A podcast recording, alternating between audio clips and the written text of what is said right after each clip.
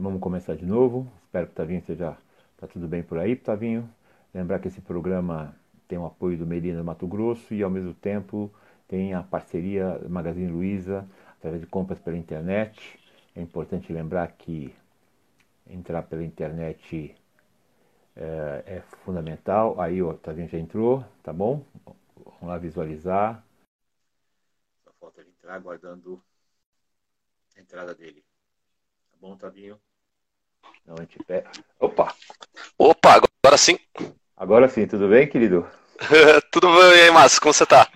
Eu que pergunto, tranquilo, né? Tranquilo. Muito surpreso com, com o trabalho que você faz. Bem legal, cara, bem legal. Queria que as pessoas conhecessem um pouquinho esse outro lado, né? Lembrar que eu conheço vocês desde moleque, de repente ter se formado na faculdade, ter ido para uma área que cresce pra caramba. Conta um pouquinho para mim, como é que você chegou aí? O que você fez? Quero perguntar primeiro, meu áudio tá, meu, ah. meu áudio tá ok? Não tá estourando? Tá tudo certo? Tá tudo ótimo. Você tá me ouvindo bem também? Tô te ouvindo perfeitamente. Bonito. Então vamos tô, lá. Tá? Pessoal, para quem não me conhece, é, eu sou o Otávio Sesc, Otávio Retalha, como me conhece na internet. Atualmente eu trabalho com spots, que são os spots eletrônicos, trabalho com os joguinhos, só que são joguinhos quando a gente fala em competição e, e esporte de alto rendimento, não só, por exemplo, para a galera que está mais acostumada com rugby, com os esportes de contato físico, a gente, eu considero o, o, os esportes eletrônicos, eletrônicos como jogos de alto rendimento, só que algo mental. Então é tipo o xadrez que entra como esporte mental, os jogos eletrônicos também entram, acho que, nessa lista. Então, sou formado em jornalismo, conheço o Márcio acho que a gente teve aula no Objetivo na época de oitava série, talvez. É, eu tô com 28 anos. Oita... Foi antes até, Márcio? Não, foi depois. Eu conheço, você conhece você do Arc quando eu era pequeno ainda com o Pedro, né? E depois no Isso. Objetivo eu dei aula para vocês. Era o único que Isso, sabia gente... que eu era pai do Pedro. É, no Objetivo sim, porque já, já se conhecia antes. É. Então, atualmente eu tô com, tô com 28 anos, então cresceu um pouquinho, inclusive faz muito tempo que a gente não se fala, até eu e o, e o Pedrão, cada, cada um acabou seguindo um caminho, mas eu trabalho com isso, como comentarista dessa área. Então, o pessoal pensa às vezes num, é, no Arnaldo César Coelho, seria eu, num, num casão ali do futebol, seria eu. E, e esse, esse, esse campo profissional de vocês foi cresceu barbaridade, né? Eu vejo os, os eventos, né? A coisa assim absurda de grande, né? De pessoas, de, de experiência, de gente que curte pra caramba. Eu me, isso me deixa muito surpreso, né? que, que você Isso, vê? cresceu. Ah. Ele, ele cresceu muito, já vem em crescimento, acho que mais ou menos desde 2013, os spots eletrônicos, mas o, o crescimento realmente, eu acho que quando deu boom, é, e a, a, grande explosão em questão de produções, em eventos aqui no Brasil, eu posso dizer talvez de 2015 para cá, quando as coisas começaram a ficar maiores, esse ano ainda deu uma freada, né, por conta do, do Covid aí no mundo, mas é tendência. Recentemente o próprio Pacaembu, durante agora que foi privatizado, é, ontem foi feita até uma palestra e o Pacaembu vai ter um setor, vai ter uma área ali debaixo da arquibancada laranja que vai ser voltada para campeonatos, não para campeonatos eletrônicos, uma área que vai ser voltada, um espaço para eventos, mas que já está sendo construído pensando nessa, nessa mudança futura, né, nos esportes aí conquistando espaço. Então, Acho que veio de três anos para cá, crescendo. Hoje em dia a gente faz um evento aqui do Rainbow Six, que é o jogo que eu trabalho aqui no Brasil. Um evento no Rio, em São Paulo, a gente consegue botar 9 mil pessoas por dia numa arena. Nossa, tudo isso mais do que muitos esportes por aí, né? Mais, mais do que muitos. Sim, mais do que muitos esportes. Isso sem contar a transmissão online. Transmissão online, às vezes, de um evento desse, é, de uma final, vamos, vamos pegar assim, do, do ápice, coisa de 50, 60, 100 mil pessoas às vezes assistindo, acompanhando. E, e, o, e o sistema dá conta de, desse, desse, todos os acessos e, e essa coisa grandiosa que você tem que tomar muito cuidado, não pode dar uma, nenhuma falha eletrônica, vamos dizer assim, né? Eles conseguem ser bem organizado para isso? Sim, existem equipes de produção aqui no, no Brasil, já que estão cada vez melhores as pessoas que estão é, trabalhando com isso. Muita gente migrou da televisão, levando a experiência da televisão para a parte da internet. Eu cito que três anos atrás talvez essa parte de produção ainda tivesse um pouquinho de problema, tivesse algumas dificuldades técnicas, ainda hoje passa. Eu acho que a profissionalização vem sendo cada vez maior, desde operação de áudio, operação de iluminação, é, direção então de arte, de câmera e por aí em diante. Eu acho que isso faz parte do processo, até mesmo se falando de narração e comentários. A profissionalização veio aumentando com esse tempo. Né? Eu, quando eu comecei em 2014, lá durante a faculdade, é, eu acho que eu não tinha metade do know-how do que eu sabia para hoje, é, é, do que eu sabia do que eu tenho hoje em dia. Então a gente vai aprendendo muito com os próprios erros e com também a experiência de pessoas que passaram, passaram pela televisão e vieram e falaram, oh, já trabalhei com, por exemplo, vou citar o caso do, do Wesley. O Wesley é o cara que trabalha na nossa produção do Brasileirão Rainbow Six e ele trabalhou com meu pai na Bandeirantes em, na década de 90. Sim, sim. É, então é um cara que é, é vivido da TV e foi para a internet. É, e lembrar também que muita gente, né, você, você tem assim um, um, bom tutor que é seu pai, né, que é um jornalista assim, que trabalha, trabalhou muito na TV aberta, né, e que pôde te dar alguns, deve dar alguns muitos toques ainda na sua, na sua atividade de locução, vamos dizer assim. Talvez no jogo não, mas na locução sim, né? Ah, meu pai um ele, é, ele foi bom tutor com você ou não? Tutor sim, porque tem aquela coisa, a gente meio que busca fazer às vezes o que o pai fez, né? Tem aquele espelho que a gente cria às vezes com, com, com o pai, com, com o familiar. Então eu venho de uma família de comunicadores. Meus avô, meu avô trabalhou em rádio no interior de São Paulo, meu tio trabalhou em rádio, todos meus tios, na real, com meu pai trabalharam em rádio entre a década de 80 e 90, que quando o rádio estava bombando aí no, no Brasil e aqui em São Paulo. E alguns seguiram para rádio, outros foram para publicidade. Meu pai foi para televisão na época. Então, sim, meu pai serviu como um espelho, sim, bastante como tutor. Ele não fala tanto disso comigo no, nessa parte de é, da, da, análise, assim, ele, de observar e falar, olha, acho que você podia melhorar isso.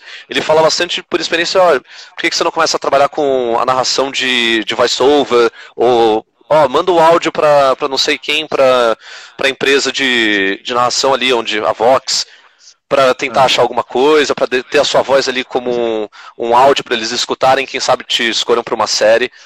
Então é um pouco diferente, mas tem essa. Ele sempre apoiou. Ele nunca foi do tipo de pai que, ó, oh, você tem que ir para aquele lugar. Não, ele, apesar de não usar as redes sociais, não ser hum. muito ativo nessa parte, ele sempre indicou muito bem e falou: não, pode seguir, isso daí é o futuro, é, e acredita. É, vamos lembrar que nós somos, eu, ele, nós somos de geração que redes sociais não valia a pena, né? Não sabia mexer, a gente está aprendendo agora. Eu estou aprendendo agora, eu confesso que eu sou um juvenil ainda, né? Eu faço um monte de bobagem, eu tomo umas duras do Pedrão, que trabalha. Pedrão dá umas duras? Tô, ele me dá muita dura, né? Eu, como eu dei muita dura dele na escola, agora ele já me dá dura aqui, aqui nas redes sociais, né? A gente vai trabalhando, vai aprendendo, né? E é muito legal, assim, ver, porque você vê, é um novo campo de trabalho dentro do da área que você trabalha, né, das áreas do jornalismo, é uma das áreas que, não digo a molecada, mas a moçada foi buscar um caminho novo, né? Porque precisou de gente nova, gente com menos vício, que, que tirou a brincadeira para coisa séria, né? Porque era uma brincadeira entre, lá atrás, né? Para muita gente isso, já é uma brincadeira, isso. mas para você já agora não é uma brincadeira, não é isso? É, o, quando a gente fala de games, o, os games inicialmente são associados com a brincadeira, com a diversão. É o intuito hum. inicial de todo e qualquer videogame, né? Proporcionar diversão em conjunto ou para uma pessoa só.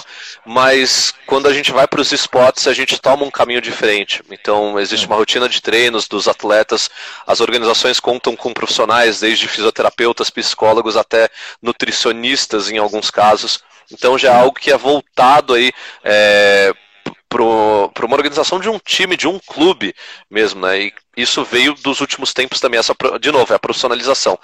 É, a diversão existe, ela sempre vai existir, principalmente para o espectador. Então, o espectador, muitas vezes, ele é, joga aquele jogo, então ele está acompanhando a transmissão, às vezes para aprender uma coisa ou outra por ali. Então, a diversão é. sempre vai estar tá inclusa. É, e a gente tenta mudar um pouco essa vista de que o, o jogo ali é só a diversão. Não, o jogo ali é a competição. Né? Aquele caso, a gente está falando de competição mesmo. Tem os dois lados que podem se divertir jogando? Sim, uhum. podem. Mas, cara, é, o, o, jogador tem salário, tem uma premiação alta. Tem um campeonato que a gente tem no, no Rainbow Six, que é o Six Invitational. É, ele paga aí eu não lembro, agora me fugiu a cifra. Era coisa de um milhão de dólares? Acho que bateu a casa de um milhão de dólares, acho que na última. na última premiação. Acho que foi, foi até para dois. Tem o, o Major, que é o nosso segundo maior campeonato, ele paga 500 mil dólares de premiação total. Então, é, a brincadeira fica mais pro lado do espectador mesmo. Para quem trabalha na frente da câmera ou atrás, ou até mesmo é um jogador, aí já, já não tem mais brincadeira, não. Não tem mais diversão. E, e, muita, e muita, muitas empresas estão chegando, né? Estão apoiando, estão querendo, estão vendo as coisas, né? Eu acho que isso, isso é, é uma coisa fantástica, né? O retorno, obviamente, o retorno. Então, as grandes corporações buscam vocês para conversar sobre isso, como uh, expor a marca deles, ou, ou você é uma coisa que você não se, não se intromete muito, ou vê as coisas apenas? Uh, eu sinto que de pouquinho em pouquinho as empresas elas estão começando a caminhar para os esportes é, e começando a ter uma visão é, com a oportunidade de publicidade dentro dos spots, mas eu ainda acho que é algo muito nichado. Então, as empresas que são de tecnologia, que desenvolvem peças de computador, têm um interesse. Mas, por exemplo, no meu caso hoje, eu represento, eu trabalho como influenciador da Fusion. A Fusion é uma marca de energéticos da Ambev. Então, a Ambev criou todo uma linha de influenciadores é, e procurou trabalhar com isso agora para esse ano de 2020 na área de games. Então, acho que para esse lado das pessoas individuais, então, no meu caso, como retalha individual, as empresas estão começando a apostar, estão começando a mudar essa visão. Para os campeonatos, eu ainda sinto que existe um. É, existe um buraco que elas ainda não perceberam a forma certa de encaixar o produto delas, mas que na minha visão, é, é, só uma questão de tempo até elas acharem o espaço. Por exemplo, tem um time de times de spots patrocinados pela Coca-Cola, pela BMW. Então tá todo mundo tentando ali, ali achar o seu espacinho é, e tá começando a descobrir os números é, de espectadores, visualizações, minutos assistidos que os spots trazem é, no total de uma transmissão. É, e, e, assim, é engraçado como, então, um exemplo para você, o Pedro teve um colega na Irlanda que não tinha nada a ver com a vida dele, não sabia essa alegação, e ele fez um comentário sobre você, e ele olhou e falou, mas esse daí é o Otavinho, meu amigo de escola. E o cara ficou encantado na Irlanda. Não era um só, eram vários, né? Eram vários caras. E não eram só brasileiros, né? Isso quer dizer, o alcance da internet também é uma coisa absurda, né? Assustadora, né? Essa é a parte mais engraçada. Eu estou aqui conversando com você de trabalho. É, a gente se conhece há anos, a gente estava sem contato há anos também. Eu mesmo não tenho contato com o Pedrão há anos mas sempre aparece às vezes algum conhecido de que estudou na época de escola, que tem um amigo que é muito fã. Eu lembro do, do Chris, o Christian, que também estudou com a gente no, uh, lá no Arc. É, é. Ele numa época falou, tá, Otavinho, você tá, tá, trabalhando com games? Pô, jogo Rainbow Six, pô, tem um, uma pá de conhecido que acaba, que te conhece também, alguns uh, amigos te conhecem. O meu primo, é, que já me conhece por ser meu primo, alguns amigos dele são meus fãs também. É, eu fui inclusive para um, o aniversário da, da minha prima recentemente e aí tinha alguns. É, eu tive que mandar salve, né? Pego uma, mando mensagem de áudio para o outro. Então, é, eu acho muito engraçado. Eu não tenho ideia, às vezes, da magnitude do tamanho disso. Eu acho engraçado como os círculos vão é, se juntando. Então, você tem o Pedrão, que é da publicidade, que não tem nada a ver com os games em si nesse caso. É, a gente já não se vê há tanto tempo, mas ele falou de mim para um amigo meu, pro amigo dele na Irlanda, e o amigo dele da Irlanda me conhece através da internet. Sim, é, sim, Às vezes, eu acho que por trabalhar também há tanto tempo com isso, com a internet, eu trabalho há cinco anos, seis, eu não tenho ideia da magnitude, eu não tenho ideia do tamanho e do alcance que a gente tem, da projeção que a gente possa ter. É, eu, eu falo para você isso, que das devidas proporções, né? Devidas proporções, eu como estou escrevendo, fazendo essas lives, no YouTube. Outro dia eu recebi uma mensagem da, da, da, da de Angola, perguntando coisas para mim sobre o rugby, né? Eu falei, veja, eu nunca falei com ninguém de Angola, né? E eu nunca escrevo especificamente para alguém, eu escrevo as coisas fora do eixo, né? Que eu sempre brinco, né? Uhum. Por isso que eu procuro, é, muitas vezes, até para mostrar para as pessoas o quanto os esportes, sejam eles físicos ou mentais, eles são integradores, né? E, essa, e, a, e a própria atividade, né? De, de, no caso, jogos eletrônicos, vamos dizer assim, eles estão tanta expansão que até estão se falando que os Jogos Olímpicos, não agora, os próximos já terão jogos, jogos eletrônicos. Estão dizendo isso, não sei se é verdade. É você já ouviu falar? Ou qualquer... Então, a gente já ouviu falar muito disso, desculpa até o cachorro aqui. Vou até. até fala para os cachorros ficarem quietos ali. eu tô com as crianças aqui em casa também, com a minha tá. sobrinha. Então, é, sobre os esportes nas Olimpíadas, sim, a gente já ouviu essa, essa conversa, esse papo.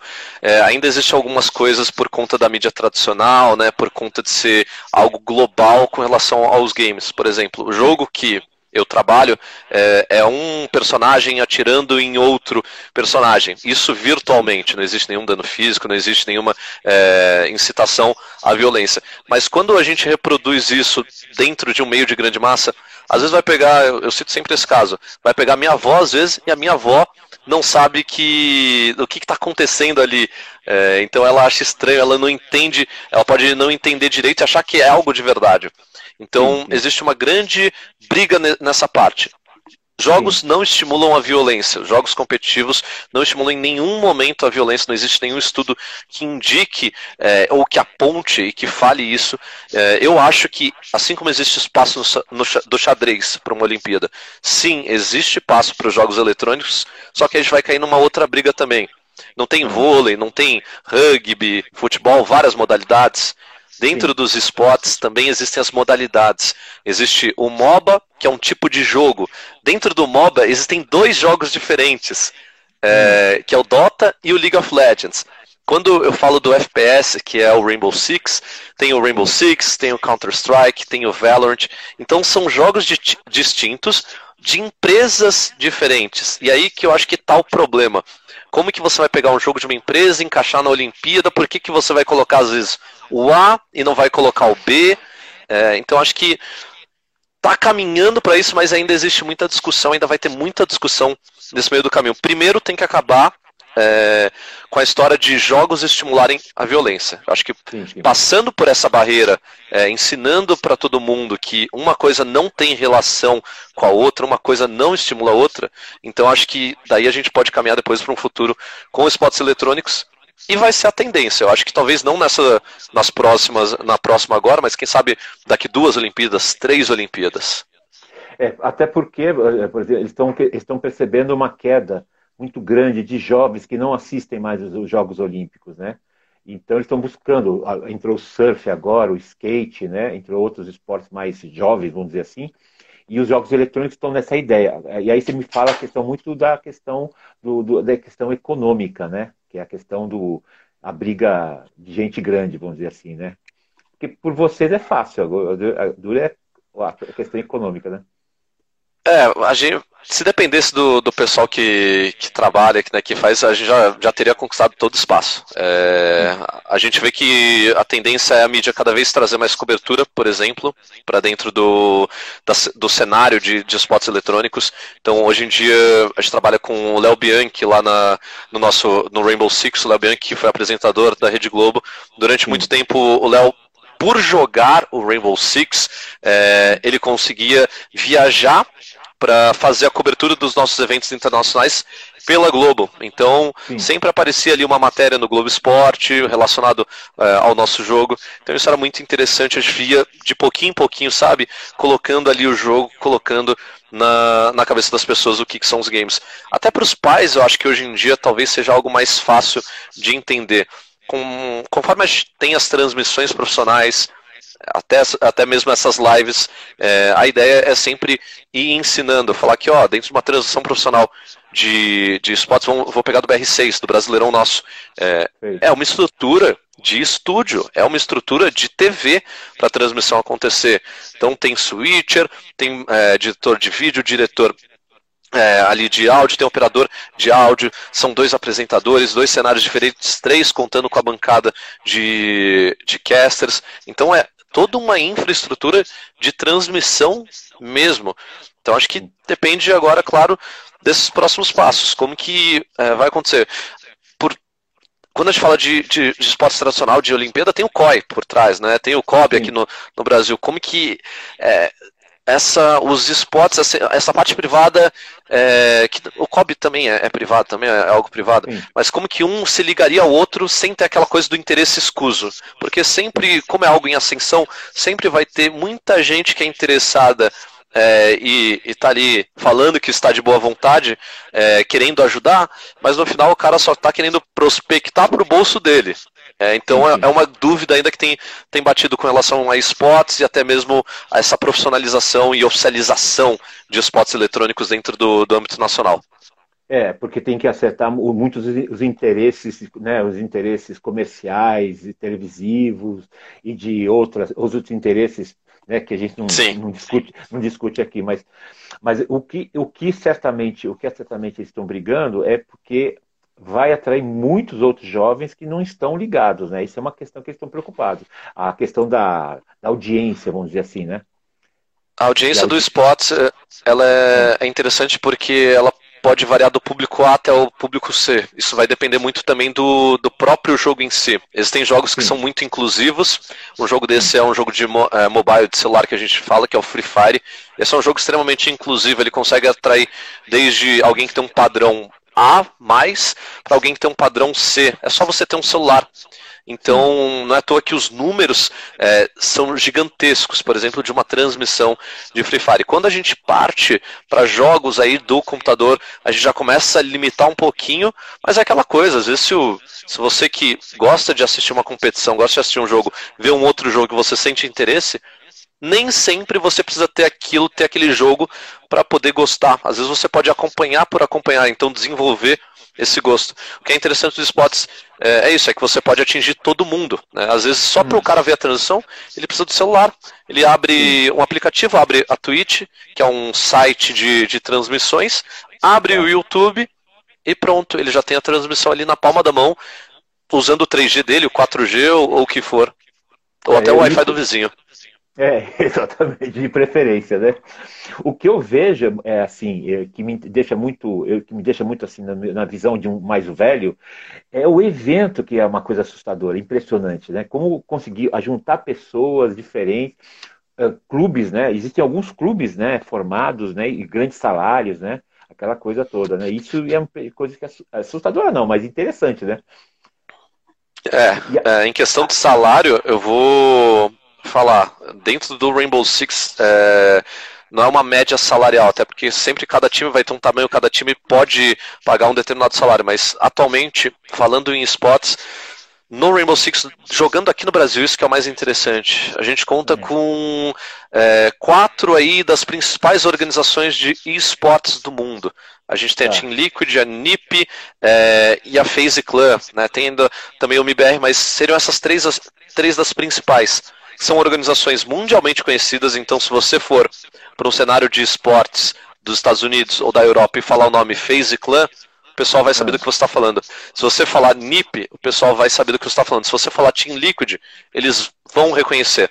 Podem talvez não conhecer o time de Rainbow Six, mas tá. o nome, o clube, eles acabam conhecendo. Então é, esses times jogam aqui no nosso cenário nacional. Essas equipes aqui jogam por aqui e elas acabam é, tendo e dando oportunidade para os jogadores assim espetaculares. Pensa que é um time que, por exemplo, pagaria um salário em dólar.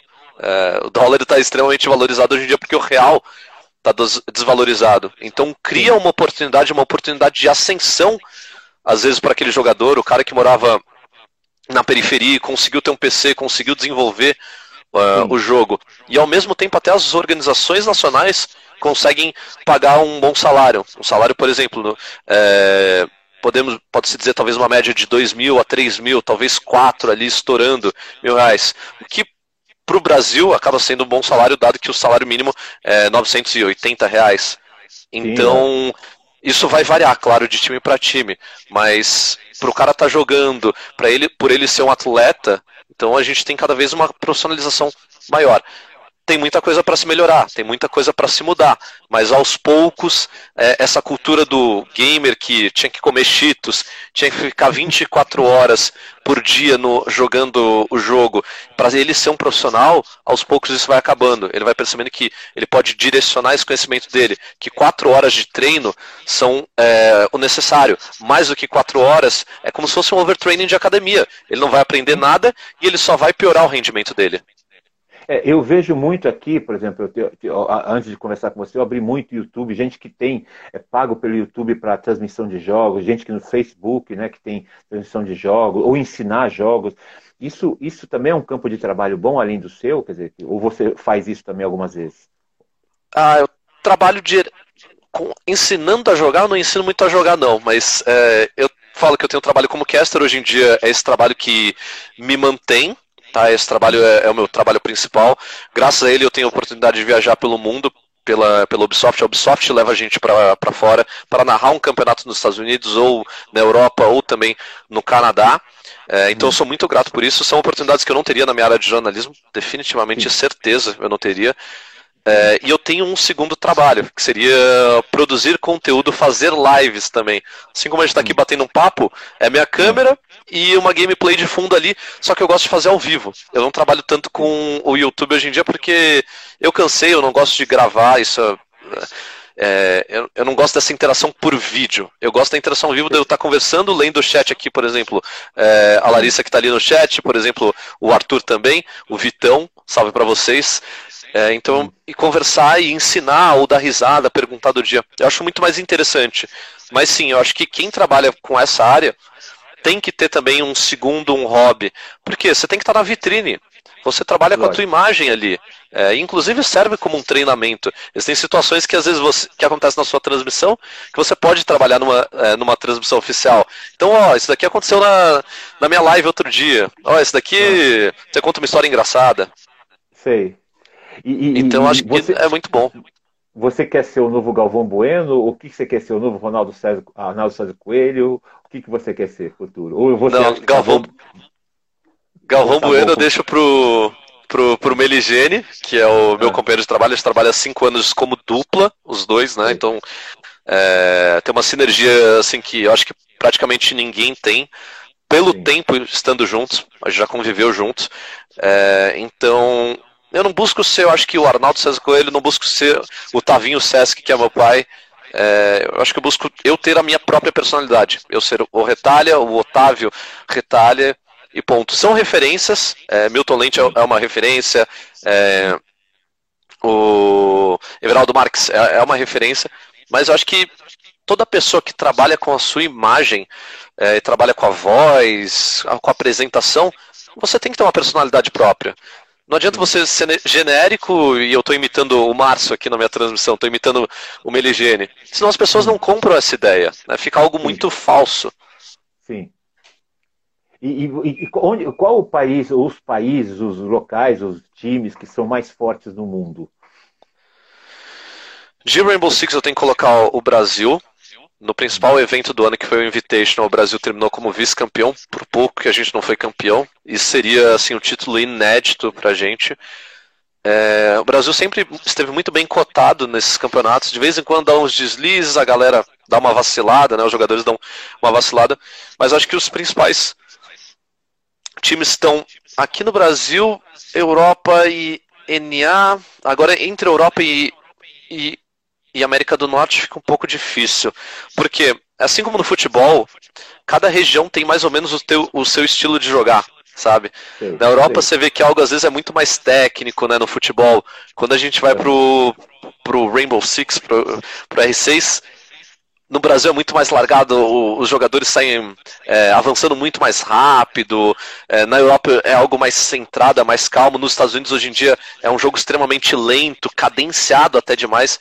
Então vai mudando. Às vezes até mesmo o estilo das equipes não se encaixa. Os maiores títulos se encontram na Europa atualmente, mas ultimamente deu uma decaída. A América do Norte cresceu um pouco, mas o Brasil está sempre na disputa. E, e, existe campeonato eh, local, estadual, nacional, mundial? Como é que é essa divisão toda? Ou é um, vão lá, eventos e acabou? Como é que é essa divisão de campeonatos? A divisão de campeonatos funciona por, por eventos. Esse ano a gente teve um calendário muito mais estabelecido, que não deu certo por conta do Covid. Infelizmente, isso daí atrapalhou demais os planos, mas nem por isso esses campeonatos deixaram de acontecer. A gente só teve que mudar algumas formas né, de, de organizar. Mas basicamente a gente conta com quatro campeonatos principais ao ano, fiz cinco, mas são quatro campeonatos principais ao ano. O primeiro é o Six Invitational. Esse é o campeonato que tem a maior premiação no ano, ele acontece fe em fevereiro. Ele serve para cravar o fim de um ano e o início de um ano novo dentro do, do Rainbow Six. Então ele é poderia ser considerado a Copa do Mundo, não é mais porque a gente vai ter Copa do Mundo no Rainbow Six. Isso daí eu, eu já entro depois no, no detalhe. Tá. E depois a gente tem três majors, que são campeonatos internacionais também, que duram, tem duração de uma semana, presenciais. Sem o Covid no mundo, eles funcionam presencialmente, eram para funcionar presencialmente. É, duração de uma semana, envolvendo aí em torno de 16 equipes, com uma premiação de 500 mil dólares é, para cada um. Isso espalhado ao longo do ano. Então, se a gente pensar, a cada três meses, três, quatro meses, tem um grande evento dentro do, do cenário de Rainbow Six internacional. Nacionalmente, a gente conta aqui no Brasil com o Brasileirão Rainbow Six, que a gente considera como um dos principais campeonatos do mundo, porque em termos de produção, de qualidade ali do produto que é entregue, de conteúdos, de transmissão, a gente fica acima da média do, do que Europa e NA. E cada região também tem o seu campeonato nacional é, ou regional, como eles consideram. Então hoje, antes aqui dessa live, eu estava narrando a Liga Europeia. Que começou uma da tarde e terminou ali pelas seis e meia da tarde. Tá. Então essa Liga Europeia classificaria as equipes para uma grande, para essa grande final presencial do Major. Então a Liga Europeia acontece para o Major. No caso aqui do Brasil, a gente não tem o Brasil, o Brasileirão classificando para esse Major. Existe uma competição agora que engloba as equipes da América Latina. Mas, é, mas você tem campeonatos a nível nacional e a nível mundial também. Estadual não existe essa, não existe essa distinção dentro dos esportes. Né? Só tem campeonato nacional. Como é online, é, hum. você consegue fazer com facilidade um campeonato nacional. Você não precisa. Quando a gente trata de um, algo presencial, aí sim, né? No futebol você tem o campeonato estadual para dar chances para as equipes menores. Mas dentro do Rainbow Six a gente cresceu muito. E agora foi anunciada a Copa do Mundo. A Copa do Mundo que vai reunir seleções do mundo inteiro. E o Brasil tem é, um spot, já tem uma vaga garantida, porque a gente é referência dentro do, do Rainbow Six. O Brasil é referência, né? Referência. Sim. Quantos times tem aqui no Brasil? Quantos times jogam para valer? Né? Não mais ou menos, mas estão que, que podem ganhar, podem chegar, podem lutar pelo título pelo título, ó, na, a seleção seria seriam jogadores selecionados de cada uma dessas equipes, mais ou menos como uma seleção de futebol, é, com a diferença que dentro, do, dentro dessa Copa do Mundo e das seleções não poderiam ter mais de três jogadores do mesmo time, para evitar aquela coisa de, de formar panelinha. Isso. Então, seriam jogadores de diversos clubes. No Brasileirão atualmente são 10 equipes, então 50 jogadores pelo menos aí. É, e com chances de que e times que normalmente viajam para o exterior, jogam os campeonatos mundiais, a gente pode contar aí de 3 a 4 times que acabam fazendo essas viagens, né? São as organizações internacionais porque como elas, elas conseguiram reunir os melhores jogadores por ali. No Brasileirão agora é engraçado, porque a gente está tendo uma época meio de transição. Tem alguns times que estão caindo de rendimento, outros nacionais estão crescendo aí, até com oportunidade, quem sabe, de garantir uma vaguinha nos campeonatos internacionais. E, e, a, a, qual, e qual o perfil da, do, do, do, jogador? O que ele tem que ter de diferente? Porque não adianta só saber jogar. Né? É que nem jogar xadrez. Jogar xadrez você sabe movimentar a peça. O que, que ele precisa ter para ser um grande jogador, um cara do, do time bom? É, autocrítica, hum. calma, paciência. Tem muito jogador, às vezes. É, isso acontece por experiência. Assim como no jogador de futebol, eu, eu uso essa referência porque o Neymar quando ele estourou, às vezes ele não tinha tanta calma. Né? É, alguma parte, algumas partes de administração davam um pouquinho errado por ali, mas é, eu acho que falta às vezes um pouco de direcionamento. Como são garotos novos que às vezes malemar terminaram a escola, terminaram o terceiro ano, alguns não terminaram o fundamental, ou aliás, o, o ensino médio, é, não ingressaram na faculdade, eles não têm é, formação e falta às vezes um pouco de calma e paciência, experiência de vida. É, então acho que experiência acaba sendo algo essencial. Falando mecanicamente, ele precisa, claro, entender do jogo, conhecer aquilo que ele está jogando. É, tem que possuir, é, não é nem reflexo, porque reflexo é, outra, é, na educação física é, é outra coisa, mas ele tem que ter uma memória muscular ali muito rápida, uma precisão muito alta. Quando a gente fala do alto nível, isso é exigido, sim. Então, no xadrez o cara tem um minuto entre você jogar e eu tomar minha ação e jogar também. Você bate no timer. Nos esportes, é um cinco, são cinco jogadores contra cinco. E às vezes eu tenho um espaço de tempo de dois segundos para tentar pensar na possibilidade do que está acontecendo dentro daquele mapa, dentro daquela situação, é, tomar a melhor decisão possível e até pensar se der errado o que, que vai fazer. Então você tem eh, dois segundos, às vezes é, é até demais. Tem hora que você Sim. tem cinco segundos para ver, tentar enxergar, é, ter toda, sabe, uma visão macro daquilo e pensar no micro também. Então eu falo que exige muito, tanto que quatro horas é o limite de treino que eu já conversei com algumas equipes, a maioria explora quatro horas como o limite de treino assim para o cara render acima de quatro horas de jogo. É, ele não consegue mais às vezes pensar e raciocinar porque ele cansa. É, e realmente cansa mesmo. É muita informação sendo jogada para os seus olhos e para o seu cérebro também. É, e isso é uma coisa que é, vai muito em paralelo com outros esportes físicos e mentais, né? Em que você uh, trabalha mais intensamente num prazo mais curto, né? Por exemplo, você pega o futebol, o basquete, o rugby, hoje você já não treina três, dois períodos, quatro horas, cinco horas. Você trabalha duas horas em grande intensidade. Talvez seja a intensidade de vocês de quatro horas seja o máximo, né? Para você ter Sim. a resposta rápida que é quase a intensidade do jogo, né? É, então, é, até porque o, ó, o, o Renan, ou o Rena, perdão, ele até comentou aí ah. que o tempo de resposta na trocação, a trocação seria o quê? Um jogador de frente com o outro e ambos Sim. trocando tiro ali para um tentar levar a eliminação em cima do outro. Na trocação, ah. às vezes, esse tempo de resposta é, é coisa de milissegundos, é coisa de do cara tá mirando num ponto, mover o mouse e a mira para o outro e conseguir a, a, eliminação. É coisa de milissegundos mesmo. Então, Sim. imagine que isso após quatro. No, vamos pensar no, numa linha do tempo, de 0 a 4 horas. A zero hora, com uns 3 minutos, é de um jeito, ele consegue ter esse tempo de resposta. Às vezes, Sim. após 4 horas, pelo cansaço, esse tempo de resposta dele se torna maior. E aí, logo Sim. que o cansaço fazendo efeito. Lógico, lógico. E, e, e, deixa eu perguntar uma coisa. É, você acredita, você acredita que uh, dentro da área de jornalismo, uh, além da sua área que você, você foi, encaminhou esses últimos quatro anos, né? O que, o que você fala para a molecada por aí? Que existe outras áreas do jornalismo que nem a sua, que possam também ser influenciadas, porque o jornalismo tradicional morreu, né? Hoje existe um outro jornalismo, né? do YouTube, daqui e outros outros lugares. Cada um tem um caminho que você quer. Você, que tipo de recomendação você fala? Pô, faz isso aí que vem, e vem para cá e aprende, ou a escola não ensina isso, você tem que aprender sozinho?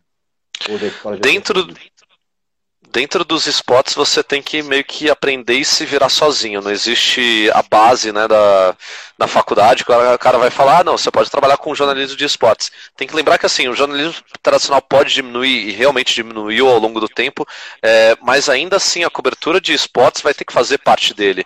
Ela vai entrar para o tradicional, acredito eu.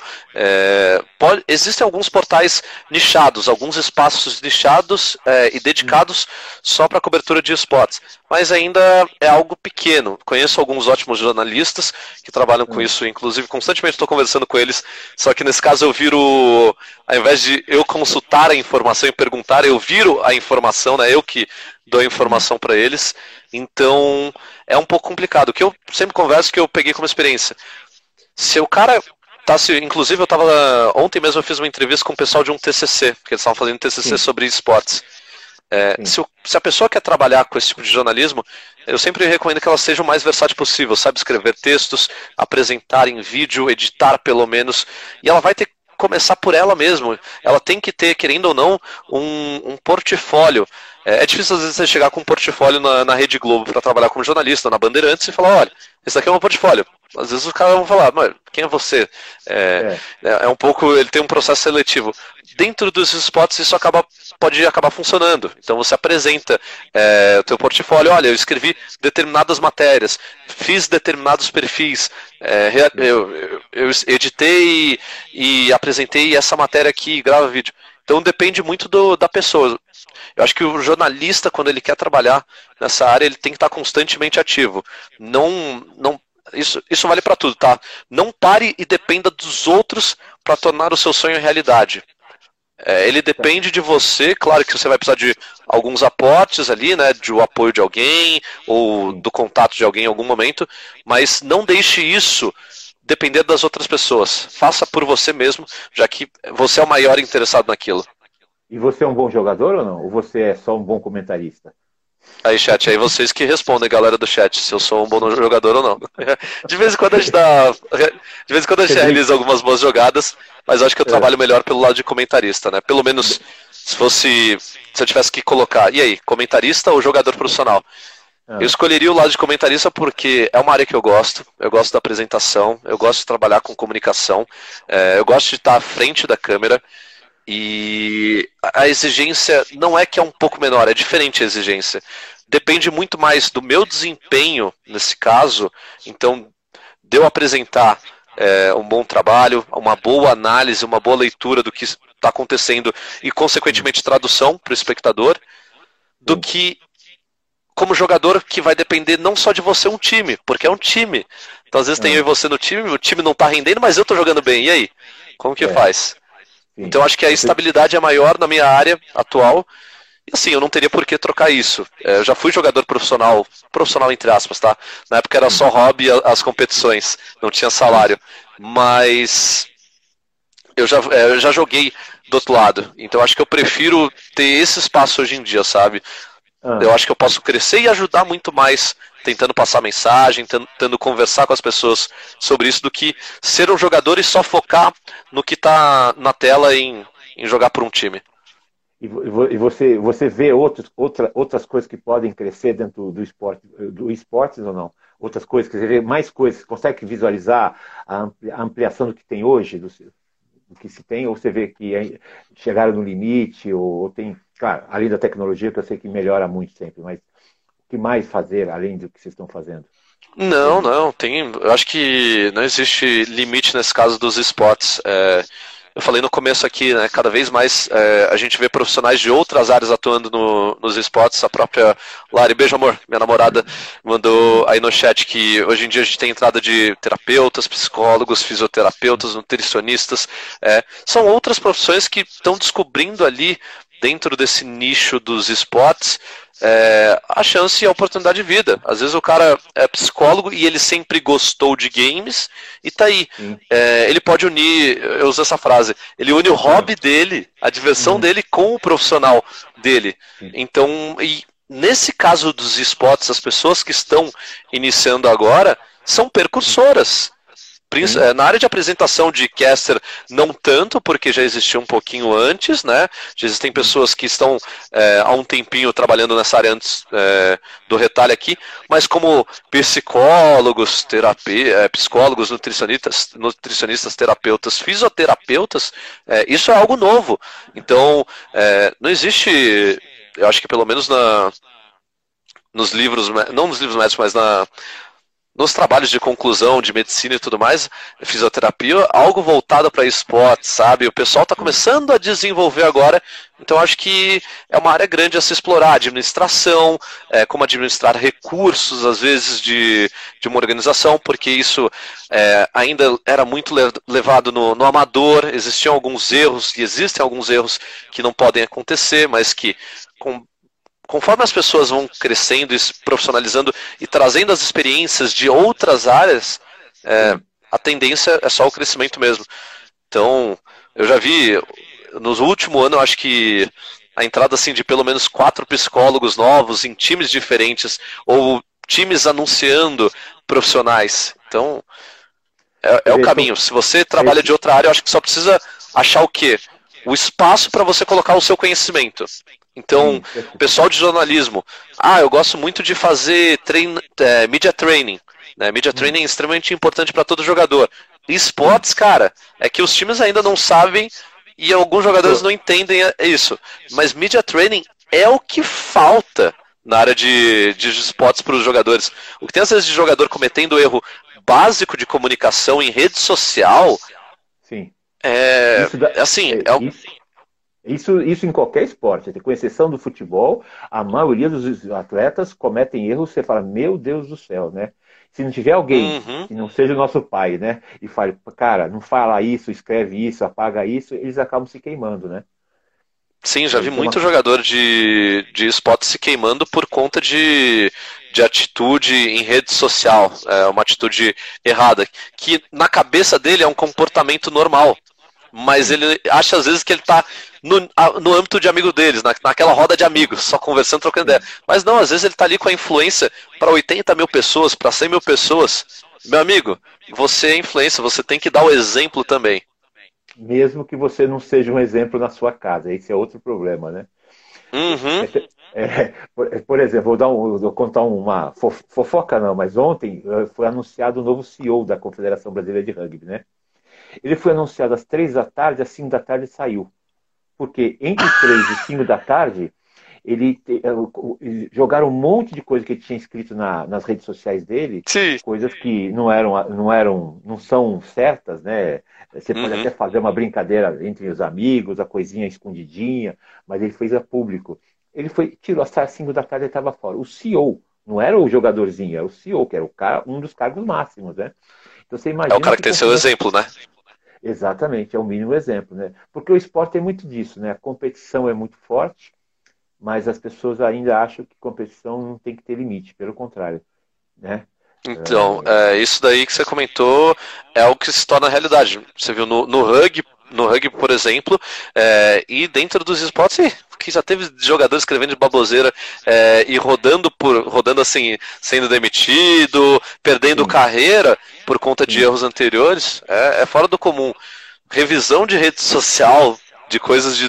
Hoje em dia, o que, que acontece? Existe uma coisa, a coisa do cancelamento, que eu acho que até determinado ponto é algo muito errado, porque às vezes você pega algo que foi escrito lá em 2013 com uma outra mentalidade na época, com uma outra. Uh, e você parte do pressuposto que as pessoas não mudam. Realmente, alguns casos não mudam, tá? Algumas pessoas continuam escrotas de 2013 até 2020.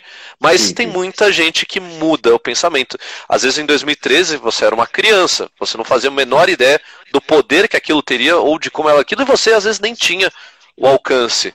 É, então, isso eu acho errado às vezes, mas quando é algo mais recente, que daí a galera escava e vai escavar sempre. Hoje em dia é fato.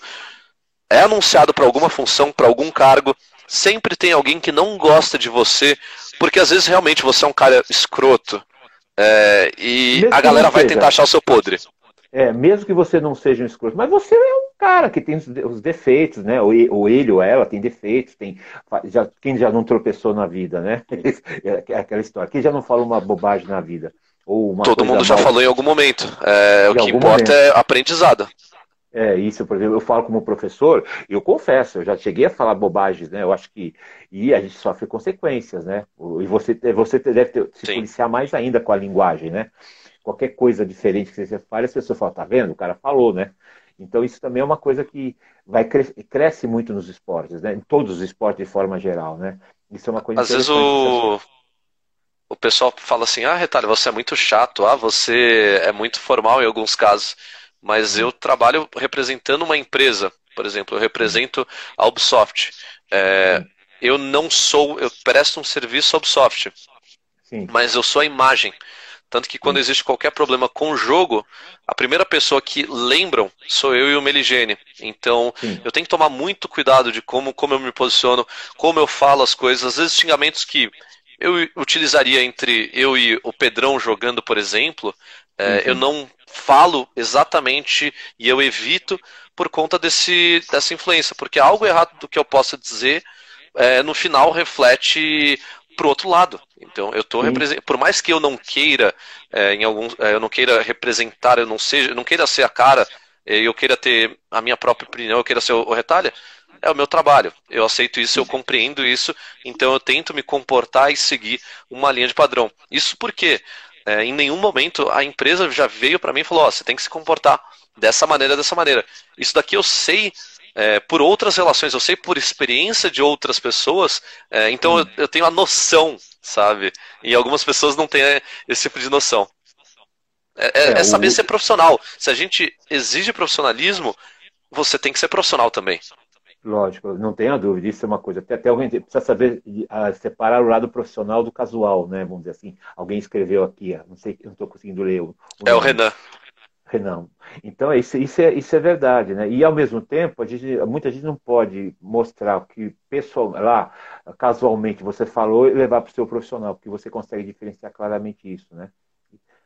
E, isso, e, é. E, e, que dica que você dá para quem quer jogar e quem quer uh, trabalhar do, do, seu lado, vamos dizer assim, do lado técnico? Que que você, qual a dica que você dá para os caras aí? Nós estamos chegando no final uh, do tempo aqui, eu estou acompanhando, né? Né?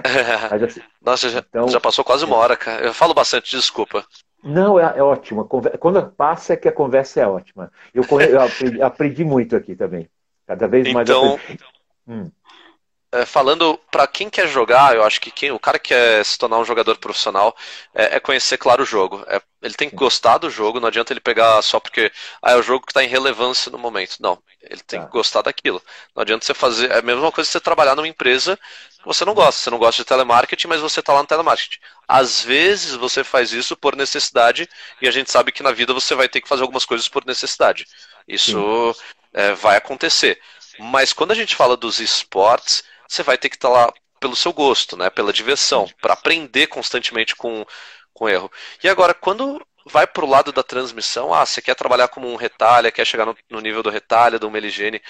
Primeiro, tem uma personalidade, tenha referências, mas tenha uma personalidade própria. Não adianta ficar copiando bordão, né? Então você vai ficar copiando o bordão dos outros que às vezes não vai fazer sentido para você. Então tenha uma personalidade única e se assista bastante, comece treinando, pegue uma transmissão que já aconteceu, zera o volume dela, comece, se você quer narrar, começa a narrar é, em cima daquilo e depois se escute todo mundo tem vício de linguagem. Eu tenho muito vício de linguagem. Eu repito bastante as palavras de vez em quando. Mas a gente tem que tentar mudar. Né? Então, às vezes, quando eu. É, ou às vezes é um, é um vício. Então, eu, quando eu percebo que eu, tô, que eu vou repetir algo, às vezes eu dou uma pausa, paro, penso e mudo aquela frase. Quando você vai para a narração, que é algo que fica, é, que fica constante durante uma transmissão, é a primeira voz, é a voz principal ali, fica mais tempo do que um comentarista, esses vícios ficam mais, é, mais evidentes. Do comentarista também, porque o comentarista ele entra com uma análise, então ele entra pontualmente em determinados momentos. Então você Sim. tem que sempre estar atento com isso. É, se escutar, buscar uma mudança. É, trabalhar uma fonos, às vezes você tem é, a língua presa, em algumas palavras você pode ter dificuldade, tudo tem solução e eu acho que o, o caminho é esse, é estudar e a narração é um pouco do dom, eu vou dizer isso, tá? É, as pessoas às vezes nascem com dom de narração. Eu acho que é muito difícil você aprender do zero uma narração. Eu acho que os maiores narradores têm aquilo por dom, assim como jogadores de futebol também. O cara tem o dom de jogar bola e aí só foi aperfeiçoando esse, esse dom, melhorando esse dom, mas depende muito de você mesmo. E para o comentário é você saber analisar, então ter uma visão do que acontece naquele momento e como você vai traduzir para o espectador. Tá, entendi. Legal, legal. E é, é claro que, uh, é claro que a gente, quando você olha primeiro, a primeira, primeiro trabalho seu e hoje o trabalho seu, depois de muito tempo, você vai falar, meu Deus, como eu era ruim. E, e se você tiver essa noção Sim. sempre, é muito, isso é muito bom, cara. Porque daqui 20 anos você vai falar, nossa, como eu era pior ainda. e eu melhorei muito, né? Quer dizer, a gente vê. Dá vergonha de ver a primeira transmissão que a gente fez presencial em, em um evento. Eu não, eu não gosto de ver. Eu não gosto Exato. nem de me escutar hoje em dia. Eu falo que você tem que se escutar, mas, ó, é, eu não gosto de me escutar, porque eu começo a achar defeito em todo momento. Por mais que o pessoal do chat tá aí elogiando, tá todo mundo. Não, Retalha é muito bom como comentarista, o Retalho trabalha muito bem. É, quando eu pego para me escutar, eu sempre vou achar algum defeito e eu sei às vezes depois de eu ter feito o comentário aonde eu errei, eu paro e penso, putz, vacilei ali, ó, 5 segundos atrás. Só que eu não deixo isso dominar minha cabeça. Porque se eu hum. ficar pensando 5 segundos atrás, eu já estou perdendo tudo que está acontecendo aqui. Então, assim, eu passo reto e, e vamos, e sigo em frente. A não ser que foi uma gafe feia, é, que daí a gente corrige alguma informação errada e aí você corrige, mas tem coisa que eu noto que eu errei, mas eu passo reto, porque senão, aí eu dizendo, quem é, quem é muito autocrítico sofre com isso de vez em quando. Existe um diretor que dá esse toque para você, ó, você deu informação errada ou qualquer coisa ou não? Uh, no Rainbow Six gente não trabalha com isso. Eu até gostaria, às vezes, que a gente tivesse é, alguém para falar, oh, você pode melhorar isso. Eu sinto, às vezes, um pouco de falta de feedback nesse caso. Depende muito. É por isso que eu falo, depende muito da gente. Então eu tento Entendi. me guiar é, com base no, no que eu achei daquela experiência, daquele dia de transição. Eu sei que tem dias de transmissão que eu não vou estar tá ok. Tem dia que você vai estar tá cansado, estressado, bravo com alguma coisa e o emocional vai afetar. É, tem dias, às vezes, como não depende da gente a análise daquele jogo, diferente do futebol, que você está vendo sempre tudo, quando a gente vai para a visão do FPS que entra então na tela da primeira pessoa, tem informação que você pode perder. Então você tem que trabalhar com suposição.